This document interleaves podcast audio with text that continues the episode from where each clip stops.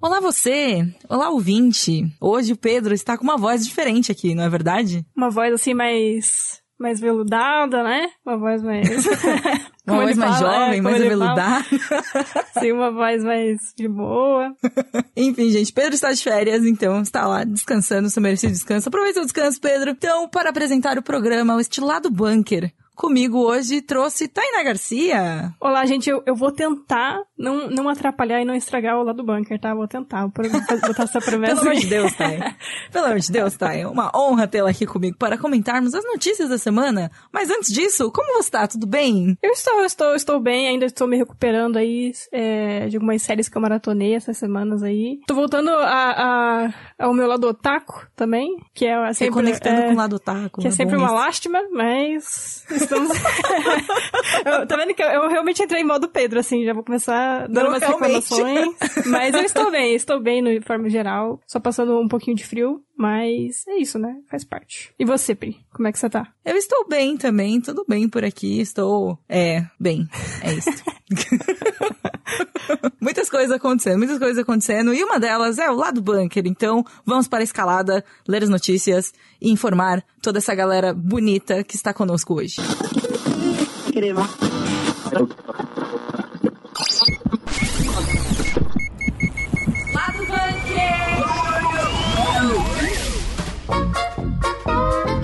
6, Round 6, Round 6, que não é Round 6 é Round 6, porque em inglês é Squid Game o nome, então é Round 6. Isso. Tem, é meio esquisito falar é, Round 6. É, é, é um pouco Ou esquisito, quem preferir é também, né, o lado mais gringo, Round 6 também. Round 6 com sotaque, né? Enfim, se tornou a série mais assistida na Netflix, para surpresa de zero pessoas com o tanto de impacto que teve, né? Assim, Não, acho sim, que realmente. Foi um estouro. Eu comecei a assistir porque tava todo mundo assistindo, então. Olha só. Eu fiz parte aí da estatística.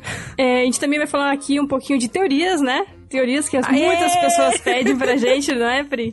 Mas a gente vai falar de uma teoria específica aqui, que foi que a Ubisoft confirmou uma teoria de fã depois de 13 anos sobre Far Cry 2. Então, é um bagulho bem legal. Ainda mais sobre algo que a gente gosta tanto, né? Também ficamos sabendo, fomos surpreendidas aí. Eu fui surpreendida, não sei se você foi surpreendida, tá? Mas o Elijah Wood, a produtora do Elijah Wood, vai fazer um reboot dos filmes, né? Do Zé do Caixão. Sim, é, é o rolê aleatório aqui da, da lista do, do episódio.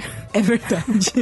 é um rolê bem aleatório, mas mas aconteceu e vamos comentar brevemente. O próximo também me, me surpreendeu um pouquinho, sabe por quê? Porque eu achei que o anime do Attack on Titan já tinha acabado, porque eu não tô acompanhando. E então, pra mim foi uma surpresa, porque agora ganhou trailer, né? A parte final do anime. Eu achei que já tinha acabado, real, assim. Pois é, o mangá acabou, né? E eles anunciaram, na temporada final e não sei o quê. Mas com o anime a gente precisa ficar sempre ficar esperta, porque às vezes ele vai, mas ele vem, volta. Ele vem, ele vem uns pedacinhos, né? Mas eu, eu, também tô ouvindo parte final há anos, sabe? Mas tudo bem, até cantar até é show. E por último, falaremos sobre Fundação, a série da Apple TV Plus, que tudo tem plus.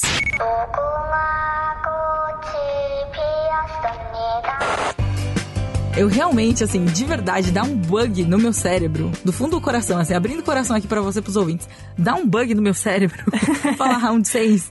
Porque a, a, o instinto é falar round 6, só que não é round 6, é round 6, porque é o nome em português esse negócio. Então, realmente, mas aí é uma série fez sucesso, estamos aí. É a segunda vez que falamos dela aqui já. A gente falou dela no episódio 10, que a Nina veio aqui comentar também. Porém, se tornou a série mais assistida da Netflix. Teve muita gente assistindo ela em apenas 28 dias ali, né? Um, um meizinho. E, cara, que sucesso absurdo, né? Não, sim, com certeza. Eu também eu fui assistir a série porque tava todo mundo falando. E eu gostei da premissa. A premissa é muito chamativa e, enfim, era, envolvia, é uma série coreana que envolvia sangue, então chamou minha atenção, né?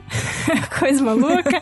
que envolvia é, brincadeira de criança. Aí eu decidi ver e eu me, me surpreendi. Gostei bastante da série. Eu não gostei muito do final, mas isso fica pra, pra, outra, pra outra vez. Fica para outro, é. os comentários, né? Outra Inclusive, vez. a segunda temporada o, o, o criador do Round 6 falou que as pessoas vão odiar ele se ele não fizer uma segunda temporada. Isto é uma confirmação de que teremos uma segunda temporada? Ah, com certeza. Eu, ah, não, eu acho que sim. A galera tá, tipo, muito doida por, por, uma segunda temporada agora. Eu também tô. Eu também quero ver uma segunda temporada agora, porque teve um final abertinho, então tem tudo pra ter uma segunda temporada. Round 6 foi assistida por 111 milhões de contas nos primeiros 28 dias de lançamento e superando um recorde que antes era de Bridgerton. Bridgerton é aquela série de fofoca. É, fofoca. Eu chamo de Gossip Girl de época. Gossip Girl de época, pode ser. É. faz bastante sentido, assim. É uma inclusive. descrição ótima. É- Eu só uso essa. É uma excelente descrição. A série Bridgerton, no mesmo período de, de tempo, né, 28 dias e tal, foi vista em 82 milhões de lares. Tipo, ou seja, 82 milhões de contas assistiram Bridgerton. O Squid Game aí superou por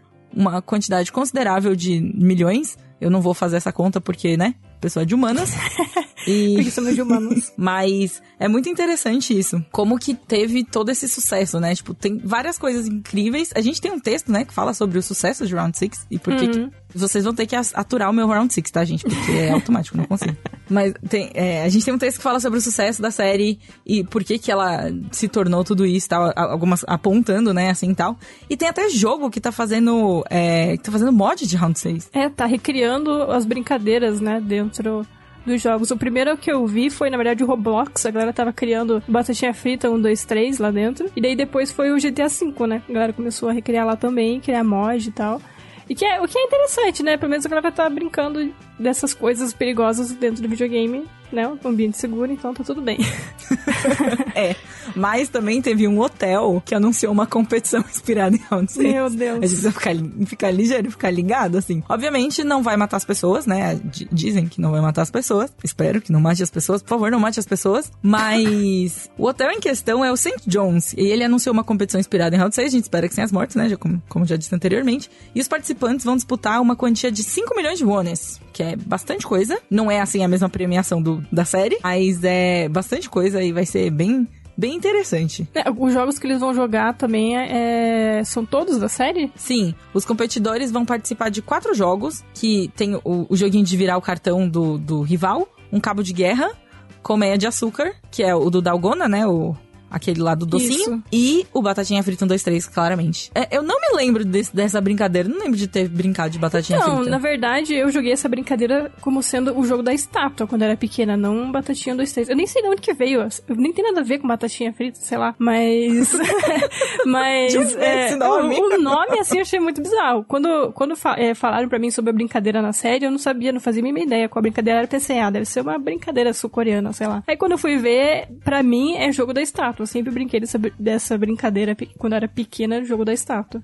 É o mesmo, mesmo lance, mas só muda o nome mesmo. Mas eu, eu realmente achei que talvez podia ser alguma coisa de outra região, sei lá. Vai ver aqui onde eu moro, em Curitiba, e chama de jogo da estátua e o resto do mundo chama de batatinha É, frita. não, então, mas eu não, eu não conhecia de batatinha frita também, não. Eu conhecia como uma estátua, brincar de estátua, não é? Não sei de Exato. onde Então veio, acho talvez... que talvez no Brasil, é, um pouco, a maior parte do Brasil deve falar jogo da estátua. Fica aí o questionamento, né? Por que batatinha frita? Tantas comidas boas pra usar. Não, mas agora o, o, o de Açúcar é um jogo muito interessante, cara. Eu queria muito jogar isso. Claro que não apostando na minha vida, né, obviamente. Mas eu queria, é, eu queria muito. Porque é uma, criança- uma brincadeira assim de criança que eu acho que eu nunca jogaria na minha vida. E, mas ele é muito interessante. Você, já- você sabe como é que é? Você viu? Eu não sei, me explica. Então, é basicamente você derrete açúcar, aí você põe, acho que é fermento ou bicarbonato de sódio. É bicarbonato, é, isso, bicarbonato. isso, é esse, bicarbonato. esse é um doce tradicional coreano chamado dalgona. Olha, aí, curiosidades da Priscila. Curiosidade. Priscila também é cultura. Mas Priscila é, é cultura. é, eles derretem o açúcar e tal, e daí fica, é, fica durinho, e eles colocam meio que uma, uma forminha de um desenho em cima, sabe? Pra ficar desenhado em cima desse açúcar. E daí quando ele endurece, você tem que é, pegar uma agulha, ou sei lá, um palitinho, não sei, e tentar é, recortar o desenho do açúcar. Só usando tua baba, sei lá, do jeito que você quiser. Só que você não pode destruir a- o, o desenho, né? Você tem que, tipo, recortar bonitinho. O que é uma coisa difícil e leva muito tempo. Eu acho que eu nunca tive paciência quando eu era criança. Então eu acho que eu já ia quebrar e já ia, sabe, estragar tudo. Mas hoje em dia eu quero muito jogar e quero fazer essa brincadeira. É muito, eu achei É um teste de paciência. É, exato. Você ia fazer um teste de paciência ali pra ver se você conseguia tirar o desenho do, do negócio. Exato. Entendi. É, é eu, não, eu, eu nunca brinquei disso também. É, então, é que quando eu era pequena eu jogava Beyblade, sabe? Eu não ia jogar coisinha de desenhar em açúcar, mas eu acho legal, eu acho, eu achei interessante, achei... Mas hoje em dia, né, a gente poderia fazer isso aí, ó. Testar, não sei, vai que. Enfim, Round 6 é um fenômeno, assim, de verdade, de proporções inimagináveis, eu acho. É só prova que a cultura coreana está aí permeando, né, a cultura pop em geral. No, no público mais amplo, assim, tal. Eu sou muito a favor. É, já é sabido que eu sou defensora de K-pop, sou defensora de K-drama, assisto vários K-dramas, já falei de K-drama aqui também, então... é, é bem interessante. Quem gostou de Round 6, tem, muitos, tem muitas outras séries e muitas outras é, produções sul-coreanas ba bem bacanas na Netflix mesmo pra assistir. Você não precisa nem se preocupar em procurar em outro serviço de streaming, nada do tipo. Só continua na Netflix. Tem um que eu, eu gostaria de recomendar, não sei se já recomendei aqui, porém farei aqui a recomendação, que é Strangers from Hell. Tem na Netflix, não tem muitos episódios. É muito tensa. Do começo ao fim você fica assim, tipo, na pontinha da cadeira, sabe? Segurando a cadeira dos dois lados, tipo, pelo amor de Deus, do, alguém ajuda, alguém faz alguma coisa, sabe? Eu já, eu já adorei o nome, né? Achei bem convidativo, assim, bem confortante. Sim. É. Strangers from Hell. É isso, é quase o Final Fantasy novo. que é o Stranger of Paradise. Tá tudo ali, gente. Tá tudo ali um do ladinho do outro.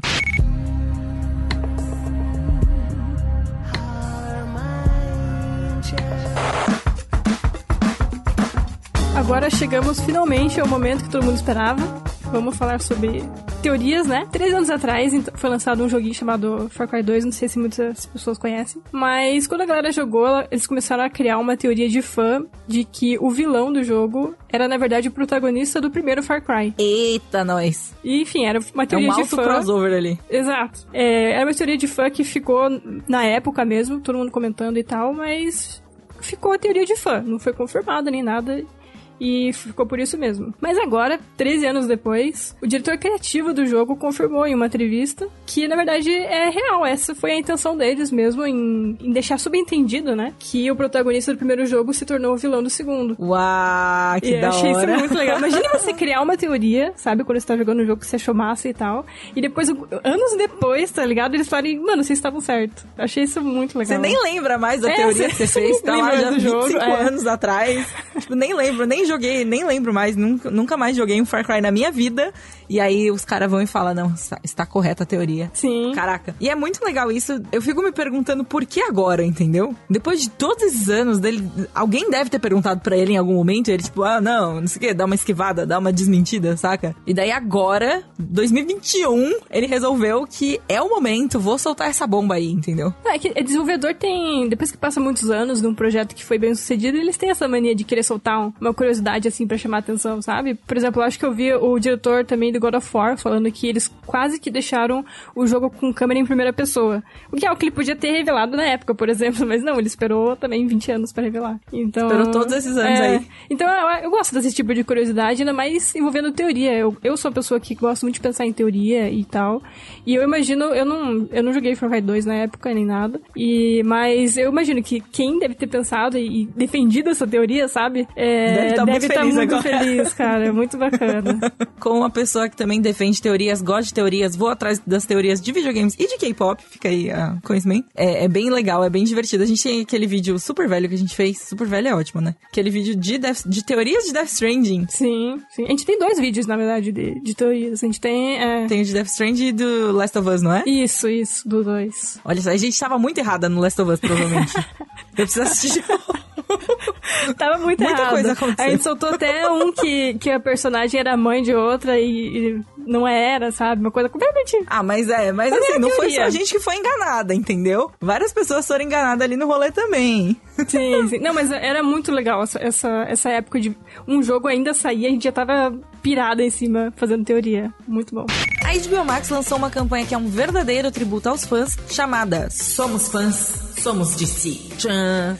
a ideia é apresentar a variedade de conteúdo da DC que você pode ver no streaming, na HBO Max no caso, né? Vocês já pararam pra pensar que agora a gente tem um lugar onde a estrada do Smallville cruza com o caminho pra Gotham City? Tá tudo ali junto, misturado? Pois é, esse lugar é a HBO Max, olha só que legal. Você pode conferir o que o universo DC tem de melhor no site hbomax.com. Pra facilitar o trabalho, a gente deixou um link aqui na descrição, então só clicar e ir lá dar uma olhadinha. Ah, é, pra quem perdeu o DC Fandom ou quer reviver os melhores momentos do evento, né, rever as suas partes favoritas e tudo mais, dá pra reassistir os destaques lá na HBO Max. O que é a vida? É o princípio da morte.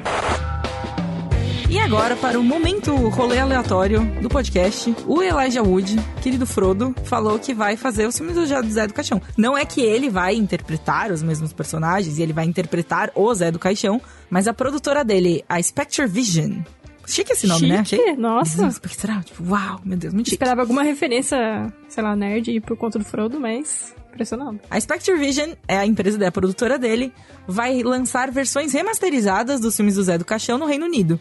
E além disso, eles também vão fazer um reboot em inglês do personagem Zé do Caixão. É. Interessante. tipo, o que você dizer sobre isso, tá? Assim, o reboot, eu fico com o pé atrás. Fazer tipo uma versão mais moderna e tal, não sei. Eu realmente. É que assim, eu, é, tá mexendo com coisa brasileira, sabe? Tá mexendo com, nosso, com nossa cultura. Então a gente fica meio assim. a gente fica assim, os gringos estão botando né? o dedo. É, os gringos estão botando o dedo. Mas eu, eu, eu, com certeza vou assistir. Mas. Eu acho que é, é curioso, estranho, assim, é. né? Acho que tem um pouco dessa coisa. A gente tem esse preciosismo, né? Com algumas coisas. São poucas coisas nacionais que a gente Sim. tem esse preciosismo, queria dizer. Inclusive, mas o Zé do Caixão é uma delas, que se chama, inclusive, Coffin Joe, em inglês. Nome muito curioso. Tá ali, né? Tá tudo ali. Tá, tá próximo, tá próximo. E assim, ter esse personagem apresentado de uma outra forma, de uma forma mais moderna, para um público novo, atual, é muito legal. Mas eu me questiono um pouco, tipo, pô, culturalmente faria sentido a gente reapresentar esse personagem como pessoas brasileiras, sabe? Tipo, apresentar o personagem brasileiro não depender de uma pessoa de fora para reapresentar o personagem e tudo mais. Eu quero ver como que vai ser isso no fim das contas, o resultado, né? Porque pode ser que seja muito legal, pode ser que, é, dependendo de como for feita essa, esse reboot, essa adaptação, pode ser que fique uma coisa legal, fique, fique realmente uma homenagem, sabe? Eu espero que seja tipo uma homenagem mesmo. Mas é legal eles, eles verem é, algo brasileiro e, e fazer, quererem fazer, né, algo em cima disso. Isso é, eles mostram que eles valorizam também, né? Assim como a gente também tem que valorizar o que é muito bom nosso, assim. Eu acho bacana, assim, de forma geral, mas eu tenho meu pé atrás porque, enfim, tá mexendo com a nossa coisa, sabe? Mas é, é puro porque eu tenho, é, tenho ciúmes, entendeu? Mas. É, mas.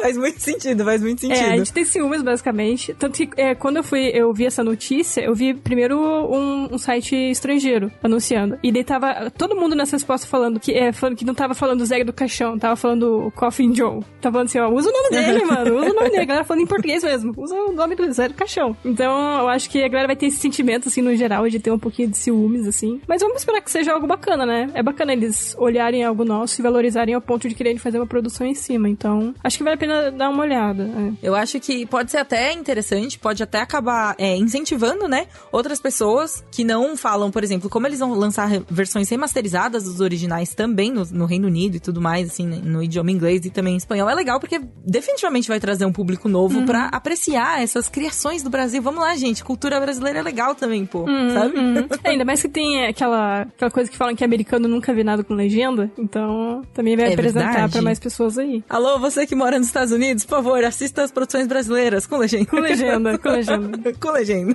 Isso é a mesma coisa que o diretor do Parasita pediu, né? Acho que quando ele... Exatamente. É, na época que ele ganhou o Oscar. O bom de um ho quando ele ganhou o Oscar, né? Ele falou, quando o mundo superar a barreira ali das legendas, muitas opções se abrem, né? Assim, é bem isso mesmo. Massa que a gente tá falando de um jeito super, tipo, assistam com legenda e ele falou de um jeito tudo bonito, né? Pra usarem Não é? a gente, tipo, não, galera, perca a preguiça, veja as coisas legendadas. Tipo, consumir cultura de outros países é muito legal, é muito divertido. E você acaba aprendendo muita coisa, né? Você descobre muita coisa. Às vezes assistir um anime, às vezes assistir um, um uma série é, de outro país sabe? Série turca. Você sabia que tem uma série turca que tem 20 temporadas? tipo, cada uma tem 50 episódios. Meu é Deus. muita coisa. Tem muita gente que assiste.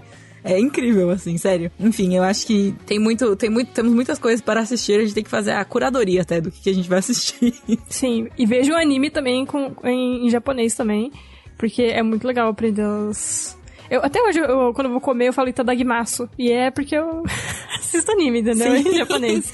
É então porque é, é, é, é uma coisa né? legal, né? Tipo, é um... um... São, são várias coisas legais, assim, que compõem, que você aprende, que são bacanas, né, no geral, assim. Todo o espírito de amizade ali dos animes também é muito legal, uma coisa legal de incorporar na sua vida. E já que estamos falando de anime, vamos para o próximo tópico.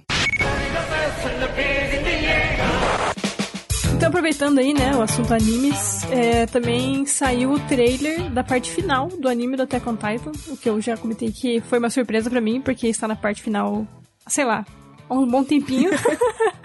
Eles anunciaram a parte final já faz bastante tempo. Bastante tempo. Eu achei que já tinha terminado, sendo bem sincera. Mas é um anime que eu, que eu parei de assistir acho que bem no começo, assim, quando começou a, as primeiras revelações e tal. Daí eu lembro que eu tava bem empolgada, só que aí teve um hiato. E hiato geralmente sabe, me dá uma, assim, uma esfriada. E daí eu não voltei, nunca voltei pro gastura, anime. né? É, nunca voltei. Mas eu, eu, eu acho que quando terminar, agora que eu sei que ele vai terminar, é, eu vou pegar e, e tentar assistir tudo de uma vez, assim. Porque eu lembro que eu gostei muito da história dos personagens. Mas eu realmente não dei continuidade simplesmente porque deu uma esfriada, sabe?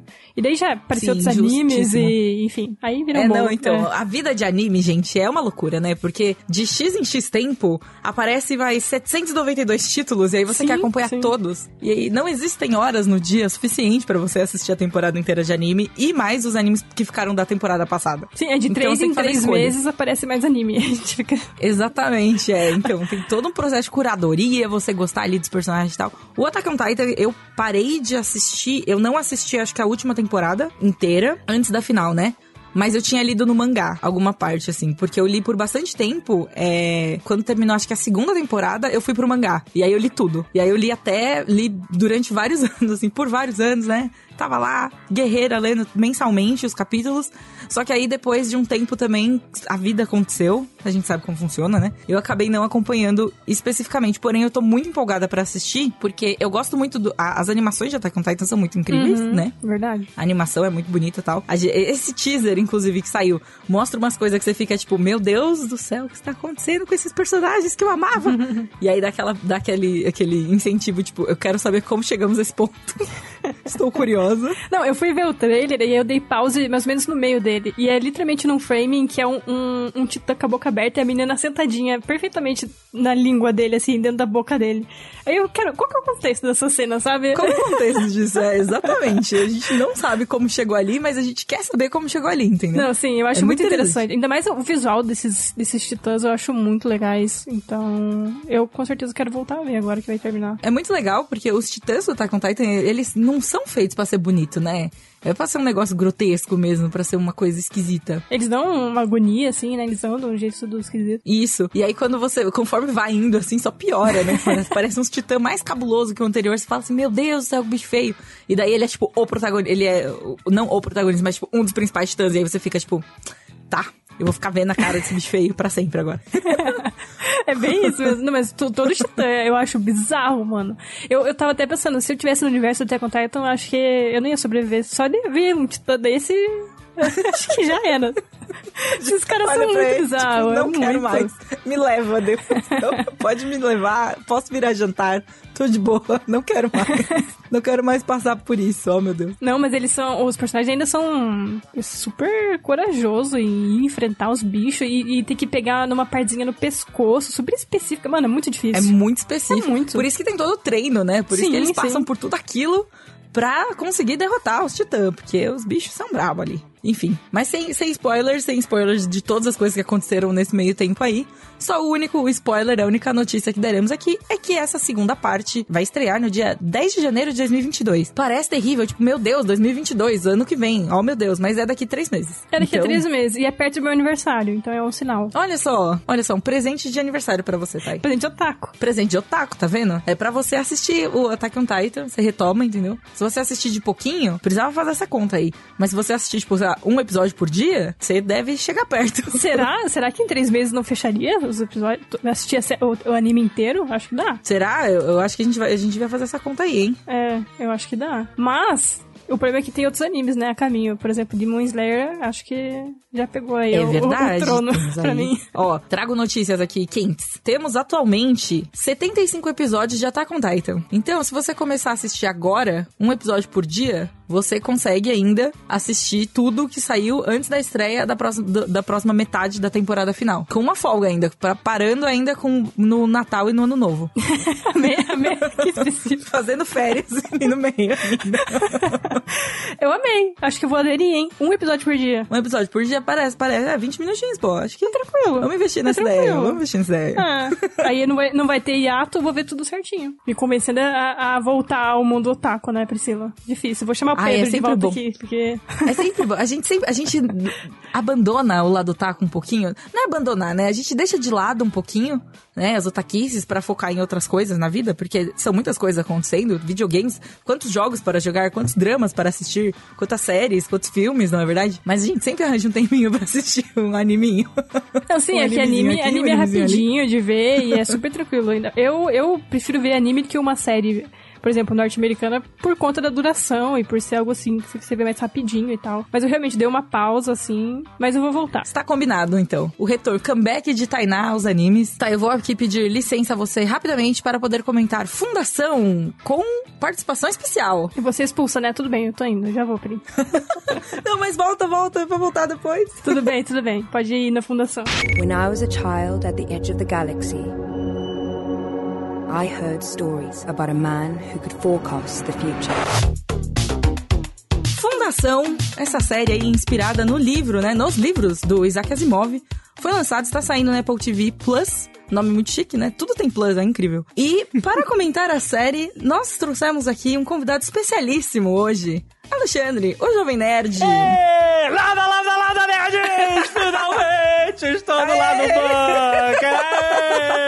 Mas, Priscila, eu tenho que, olha, eu tenho que notar uma coisa. Eu estava, não estava sendo convidado. Olha que programa já absurdo. tem, quanto tempo? Tem me- dois meses já? Esse é o 12 segundo episódio. Nó, mais. E aí, o que acontece? Quando eu sou convidado? Quando Pedro Duarte não está no programa. temos alguma coisa aqui, temos uma conspiração aqui. Pra você ver, se ele não tivesse participado do Nerdcast, a gente ia falar que nunca vimos vocês dois Tá. no mesmo lugar, entendeu? Tem que ver isso aí. Uma identidade Ai, oculta, ai, não sei, assim. Mas enfim, hoje a gente vai falar de Fundação, que é uma série que você tá gostando muito, né? Uma coisa que você está gostando, então, por favor. Eu sou leitor de Asimov desde a adolescência, né? Fundação é uma série de série de livros, tem tem a trilogia, aí tem livros subsequentes, tem tem prequels, tem... Eu não li todos os livros de Fundação. Eu li, eu li a trilogia clássica, sei lá, 20 anos atrás, e tô relendo agora pra lembrar de, sabe, dos detalhes, ver as diferenças, que certamente saberia-se que ia ter diferença. Porque Fundação é uma história muito cerebral, né? É, é uma história de. é, O Isaac Asimov estava fascinado por estudar Império Romano, né? Então a base, a premissa toda de fundação é a queda do Império Romano e a, a fase que, né, antigamente até os historiadores já mudaram, né, um pouco o conceito de idade das trevas, né, da Idade Média e tal, mas de fato, né, você tinha um grande império é, unificado que se quebrou, né, em, em diversos reinos e senhores feudais, etc. E ele propôs, pela primeira vez na história da ficção científica, colocar uma lente de aumento sobre essa história e in- inventar um império galáctico. Vamos extrapolar esse- essa história, essa ideia, um- uma galáxia inteira, né? Como seria? E aí, óbvio, a gente vai é, é, exponenciar tudo, os períodos de tempo, né? É, então, o que acontece? A ideia é que a galáxia inteira foi é, dominada e colonizada pela humanidade, não tem alienígenas né, na, história dos Asimov e tal. Pô, muito humano pra todo lado. Pô, assim não dá, gente. Pelo menos um É, design, humano né? Demais, né? Caraca, humano demais, cara. gente. Complicado. E aí, a, e a ideia, né, juntando, fazendo esse paralelo com o Império Romano, é que esse império vai ruir. No cerne da história está um matemático, né, o, o Harry Seldon, que inventa uma, uma ciência nova que é pseudo-história, onde ele usa um, um modelo matemático baseado em sociologia e comportamento de grandes populações para fazer uma previsão do futuro. E não é uma previsão do futuro, como ele fala, né? Até na série eles, eles copiaram ipsis literis algumas falas do, do livro, né? Tipo assim, eu não consigo prever o que você vai jantar hoje, o que você vai fazer. Não consigo prever, não, não, é, não é evidência, né? É matemática, né? É você entender para onde uma grande massa populacional está indo e as grandes crises que vão acontecer. Então ele prevê através desse modelo matemático que o império vai ruir em 500 anos e depois ele vai ser seguido por uma era das trevas e barbárie que vai durar 30 mil anos. E aí Eita. ele diz que o famoso, ele mandou o famoso vem aí. é. Vem aí! Olha aí, exatamente. e aí, ele fala que não tem como impedir isso de acontecer. É uma, é uma coisa que tá muito. É uma decadência que tá há séculos se acelerando, né? assim. É, já é inevitável. E a única coisa que eles podem fazer é diminuir o tempo de barbárie após a queda. Então ele, ele propõe a criação de uma fundação, que uma fundação que seria é, responsável por angariar todo o conhecimento científico, sociológico de todas as culturas humanas da galáxia e preservar isso como se fosse uma, uma arca de conhecimento, sabe?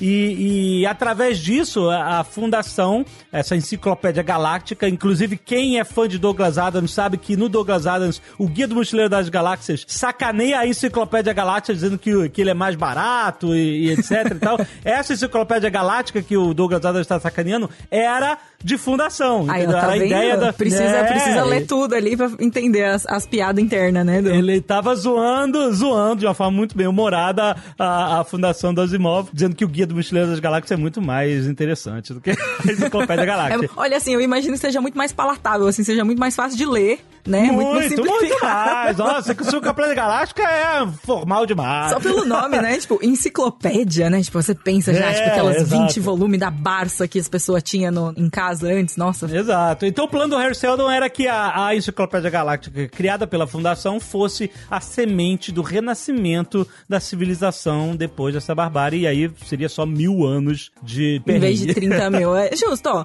Mas assim, no papel a ideia parece muito boa. Mas as implicações de, tipo, poder e, sei lá, Isso. conhecimento, essa coisa assim, é, é o que parece terrível.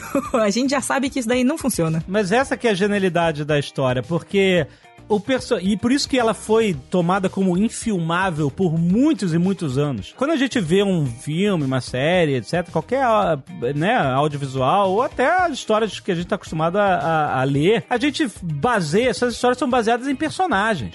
Né? Você vê o arco é, de personagens, você se, a- se afeiçoa a eles e tal. E em Fundação, a história se passa através de séculos. Uhum. Então, Como que você vai as pessoas é, vão morrendo. cativar o personagem, né? Tipo, no máximo você vai se, se alinhar ali com a linhagem de uma pessoa, né? Sei lá. O que é perene na história é a fundação, é a ideia da fundação sobrevivendo a múltiplas crises. Porque, ah, não é assim, ah, vamos criar aqui uma, uma grande fundação para ganhar o conhecimento e vai dar tudo certo. Não. O próprio Harry Seldon previu crises que a fundação ia ter que superar através desse- desses séculos, entendeu? É muito interessante por causa disso, porque a- o que permanece na história é a ideia. Entendeu? É a fundação. É, são as crises que afetam a fundação. E quem, e passados 50 anos, 80 anos, 100 anos, que as pessoas que vão sofrer essas crises são outras, são outros personagens. E até você, galera, fala, como é que você vai fazer uma história que você não vai conseguir se afeiçoar a nenhum personagem? Porque eles vão morrer, entendeu? Não dá pra filmar isso. Não, não é a, a mídia, não, não vai aceitar isso, entendeu? Pensando de um jeito objetivo, realmente, né? Tipo, a não sei que você escale todos os atores que existem na face da Terra pra fazer, né? tipo, a cada cinco minutos muda o elenco inteiro, gente. Porque não dá, tem que passar. É, é, é bem isso. Mas assim, eu já notei em alguns diferenciais que na série eles criaram alguns artifícios pra ter alguns personagens que, que estejam participando por mais tempo, entendeu? Ah, É, olha sem só. dar muito spoiler, sem dar muito spoiler, eu vou, eu vou apenas falar aqui uma premissa que aparece desde o início do primeiro episódio. O imperador, ele é uma figura descartável para a história. Como ele se baseou muito no Império Romano, na decadência do Império Romano, o imperador já era, era só uma figura, sabe? Ele não tinha poder político nenhum, de verdade. Quem tinha poder Só político eram as né? famílias ricas. Só tava ali, enfeitando o cargo e tal. E, e eram as grandes famílias, donas de terra e exército e tal, e que comandavam, né, a parada toda. Então, no livro, ele segue mais ou menos assim, o imperador não tem muita importância, mas na série eles deram bastante importância pro imperador, criando uma linhagem genética de clones, ou seja, desde o primeiro imperador até hoje, os imperadores vêm sendo clonados. Eita. Então é o mesmo, é o mesmo, é uma forma de você manter, entre aspas, o mesmo personagem vivendo essas crises todas, entendeu? Né, você falou, é uma solução muito interessante, né? Assim, porque, que nem você tá falando, como que você vai traduzir isso realmente pra uma série, traduzir pra uma coisa assim, que é um conceito tão aberto, tantos personagens, tantas coisas? É uma solução interessante. E eu achei interessante por dois motivos. Primeiro, porque você tem sempre é, três personagens no trono, ou seja, uma criança, um adulto e um idoso. E aí quando, né, e eles vão, eles vão sempre, sempre clonados, então vai ter, vai ter sempre essa, essa diferença de idade entre os três, né? Sendo que o, o, o de meia idade é o que tem a, a palavra final, vamos dizer, né? Que tá como um imperador é, vigente, né? Quem rege mesmo o império. É, um ali tá pra dar conselho, tipo, ó, já fiz isso aí no passado, não deu certo. Isso, e o exatamente. outro tá ali pra outro- e o outro aprender. tá aprendendo. Ah, é, é nossa, muito- bem legal, cara, bem interessante. Muito maneira essa ideia, porque não só pelo, pela parada de você poder ter o mesmo ator fazendo esse personagem, que como é clonado e tal, ele, ele meio que vai ser o mesmo personagem durante, né, a passagem de tempo. Mas outra ideia muito interessante foi pra reforçar algo que o próprio livro traz, que é o Império tá ruindo porque ele não, não muda mais. Ele tá muito engessado nas mesmas ideias, sabe? Na mesma filosofia, não traz inovação. E, assim, e a ideia de, de de colocar isso na pele de um- uma, uma série de imperadores clonados, que são sempre a mesma pessoa, é uma forma muito inteligente de você perpetuar, mostrar que existe essa, essa perpetuidade de um, de um pensamento único. É, de você não renovar o pensamento, né? de Olha, tem muita coisa parada. aí. É legal porque essas histórias, assim, de ficção científica, principalmente Fundação, que é uma das mais aclamadas, famosas, que gerou mais, né, assim... Muita gente se inspira por ela, eu acho, né, também. Muitas obras que a gente consome hoje em dia foram inspiradas em Fundação, tem um pezinho ali, aprenderam, tiraram alguma lição disso. E é sempre, tem esse cerne, assim, sempre tem esse núcleo que você olha e você pensa assim, cara, esse negócio foi escrito há X anos, fala sobre X anos pra frente, pra trás, né, enfim. E é tão atual, né? Ah, totalmente. Você vê o Harry Seldon no início do, do livro e, e no primeiro episódio da série, ele é preso, ele é julgado, ele é chamado de corvo, né? Que traz más notícias. Ele, ele é acusado de querer minar a confiança das pessoas no Império. Como assim você tá querendo dizendo que o Império vai ruir? Tá, você tá. Entendeu? Ele, ele é posto como um inimigo público pelo Imperador. A gente viu isso acontecer. Né? E agora? A A gente gente, vendo isso viu isso acontecer acontecer. Coitado do Átila. Exatamente, já pensando, acho, E inclusive. tantos outros, né? A- Outros cientistas que. Enfim, a gente pode traçar um, um paralelo com todo o problema da, da mudança climática. Os cientistas estão aí há décadas falando a merda que vai dar, só que, ó, vai dar merda lá na frente. A gente tem que fazer alguma coisa agora, senão vai dar merda lá na frente. E ninguém tá nem aí, porque lá na frente eu vou estar morto e tal. E é mesmo, tipo, a gente tá vendo, cara. A- a- o Asimov conseguiu codificar esse problema, assim, lendo o Império Romano, mas ele mostra como isso tá muito presente na nossa sociedade até hoje, né? É, tem muita coisa que se repete, né? A história, quanto mais a gente conhece da história, mais a gente descobre que as- os erros, as coisas, os triunfos, as coisas vão se repetindo, assim. É um, é, tá meio cíclico o negócio. Que é a base da psicohistória, né? Dele estudar o passado entender o comportamento de grandes massas e você vê, ó, isso aqui vai dar merda naquilo aí, vai dar merda naquilo outro e tal. Sobre a série, eu vi bastante gente reclamando e tal, porque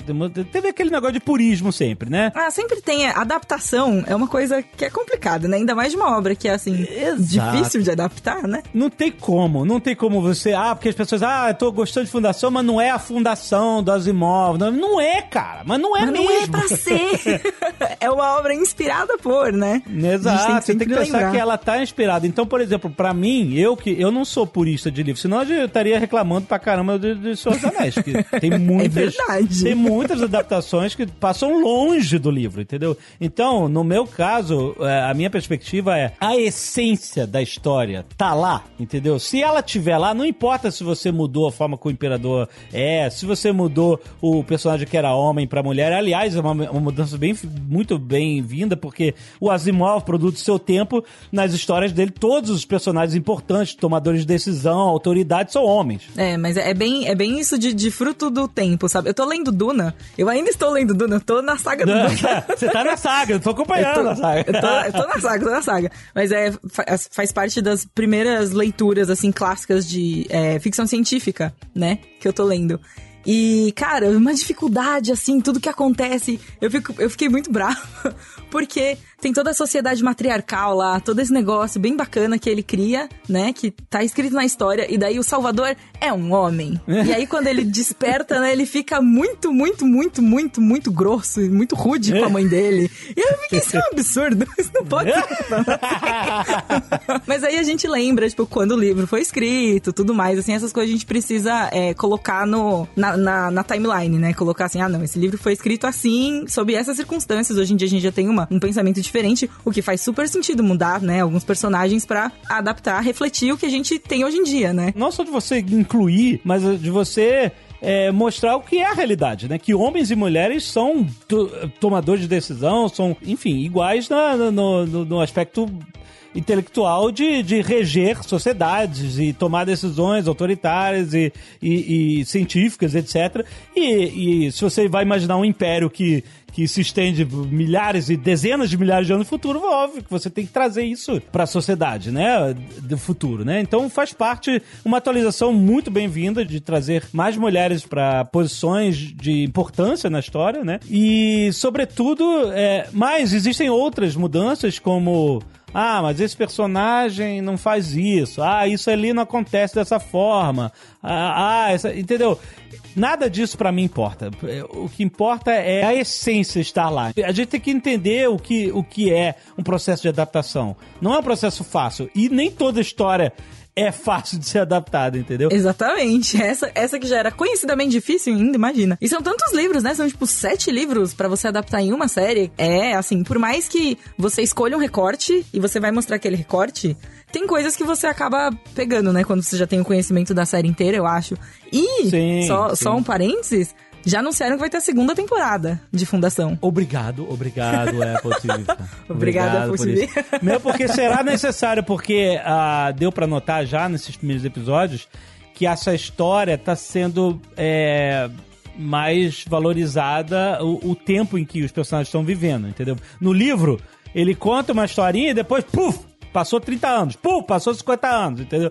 E aqui não, aqui a gente tá um pouco mais, já né, teve, teve uma passagem de tempo, etc. Mas a gente tá vivendo situações é, mais detalhadas em certos momentos. Porque uma, uma característica do Asimov é o seguinte: o Asimov adora diálogo, adorava, né? Ah. O Asimov, ele escrevia a maior parte das obras dele em, di- em forma de diálogo, das obras ficcionais, né? Então, por exemplo, se você é, ler Fundação, você vai ver que, sei lá, 10% do que tá escrito é ele contando o que o personagem faz, tá narrando algum acontecimento, o personagem fazendo alguma coisa. O resto é só diálogo, diálogo, diálogo, diálogo, diálogo. Então, quando a gente tá vendo personagem na série andando de carro voador, indo pra algum lugar, vendo não sei o que, caçando Daí não bicho, existe tal. no livro. Cara, Não não, existe. existe isso, porque ele só, ele só está em situações onde os- as pessoas estão debatendo os problemas que elas têm que enfrentar, entendeu? E esse meio termo entre as ações, entre esses debates, etc., não existe em Fundação, entendeu?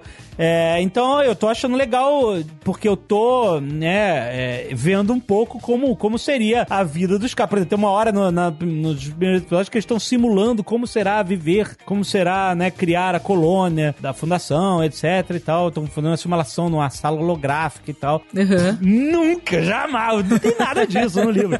Mas eu achei legal porque isso vai contando a história de, de Ele como preenche a dificuldade lacuna, né? caras. Assim, vai preenchendo umas lacunas, vai expandindo o universo de uma forma. Falar em expandir o universo em fundação parece assim. Chover no Não tem molho. mais pra onde expandir. Não tem mais pra Exatamente. expandir, já expandiu tudo, entendeu? Mas é legal mostrar esse outro lado, assim, também, né? Acho que visualmente deve fazer mais sentido que ler aquelas descrições. O que é o oposto do Tolkien, né? Que faz aquela descrição que é três páginas, tava lendo ali como a grama era verde. Completamente oposto. Inclusive, gosto muito de Tolkien, mas. Não, exatamente, Asimov é exatamente o oposto. Ele, você não sabe a cor de nada, a cor de parede, cor de copo, porcaria nenhuma. Você só tem as pessoas discutindo lá o que o problema que elas estão resolvendo. Seria a fundação, então, a grande DR. é uma é uma DR de 500 anos. Se você acha que você tem uma DR longa, então, rapaz, tem uma coisa pra te Ima- contar. Exatamente. Eu ainda acho cedo pra julgar se a série tá indo bem ou mal. Eu tô gostando até agora, né? Assim, eu acho que se tem a segunda temporada confirmada, deve estar indo bem. É, não, é. Mas assim, teve né? um episódio que eu sentia uma barrigada. Eita, Ei. pra onde tá indo isso e tal, não sei o quê. Mas é, eu tô considerando aqui que nem no final do, do Duas Torres, Seus Anéis as Duas Torres, o final é muito diferente do livro. Muito, mas é tipo assim, foi tão diferente que eu fiquei chocado e saí do cinema atônito. Meio decepcionado, meu Deus, assim, pra onde essa história tá indo? Tá, é muito diferente. O que, que esse cara tá fazendo, etc. E no final, o Peter Jackson lá mexeu é, a, a história de uma forma que, ah, deu pra entender. Realmente ele tinha que ter adaptado dessa forma, porque ele tá querendo contar essa história e tal. E a essência do Senhor dos Anéis tá preservada. Então é isso. Eu não quero julgar ainda. Ah, esse episódio eu gostei menos mais. Ah, não sei o que, pra onde vai essa série. Vamos esperar ela terminar dizer, pelo menos a primeira temporada, pra ver se eh, né, a essência tá sendo mantida ou não, ou se ela tá se desviando demais, entendeu? Eu acho. E se você não gostar né, do resultado, se você ficar bravo, vai lá, lê o livro.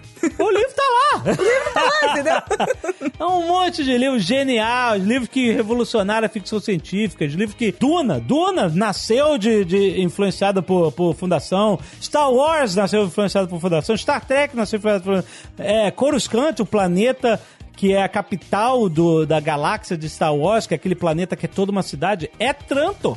é Trantor, é vir direto, chupado de fundação, entendeu? É claro, o, o George Lucas, mega fã, como, como né, os grandes diretores, etc. Então é uma história que, de fato, mesmo que ela possa estar tá datada, mesmo que você aquele negócio, cheio de homem e tal, não sei o quê, mesmo assim ela tem um papel de, de. Ela é uma semente criativa para toda a ficção científica do século XX e do século XXI até agora, entendeu? O Asimov era um grande pensador, um cara muito à frente do seu tempo, um cara que tem, se você procurar a entrevista dos anos 80 lá dele prevendo como seria o funcionamento da internet, é inacreditável como a mente dele estava lá na frente. É claro que ele não previu o mau uso da internet, ele não previu não, previu, assim, não previu o Twitter lá, todo mundo reclamando. Não, não no Twitter, nenhum psicohistoriador poderia prever o Twitter.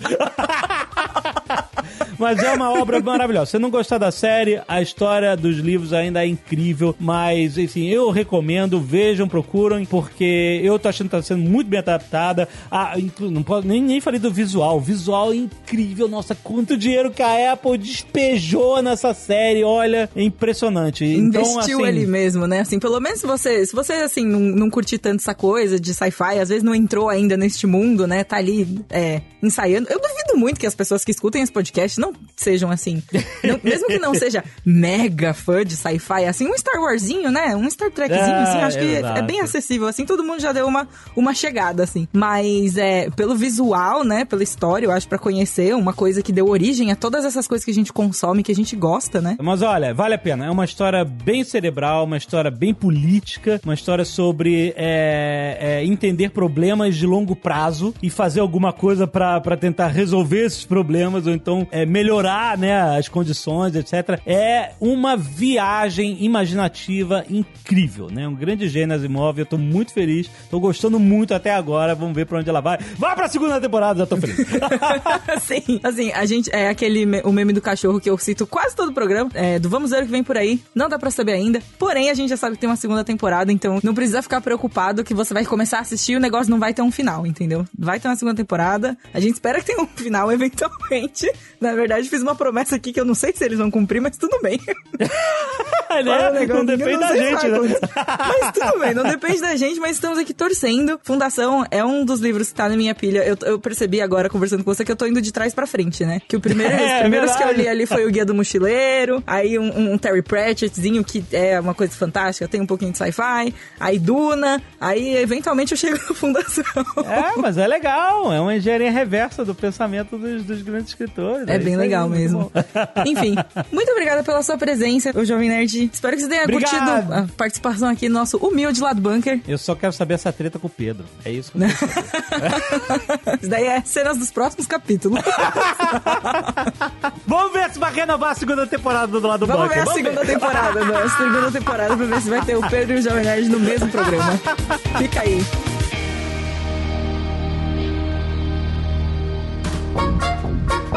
Voltei, estou de volta, tá? E você está de volta aqui comigo também. Voltei, né? Depois dessa expulsão rapidinha, mas voltei.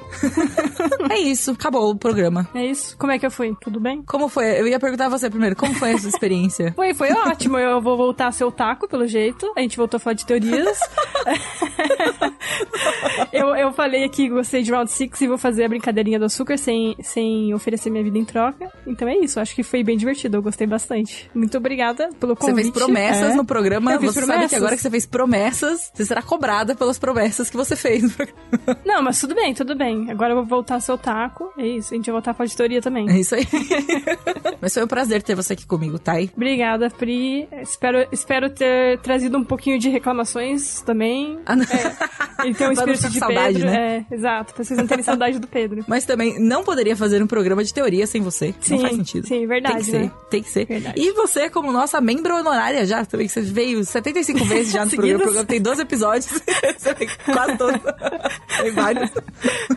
Sim, sim. Agora, agora fiz a participação. É fixa, mas não fixa, né? Mas vocês entenderam. É, é a participação, a participação, né? Já fica aí o, já fica aí o vem aí pra semana que vem, né? Exato. Por que, que a Thay falou fixa, mas não fixa? Por que será? Hum, vamos teorias, gente. No teorizem sobre. Teorizem sobre. Teorias, é. é. Queremos ouvir as suas teorias. Beijo, gente. Falou! Falou, é isso aí.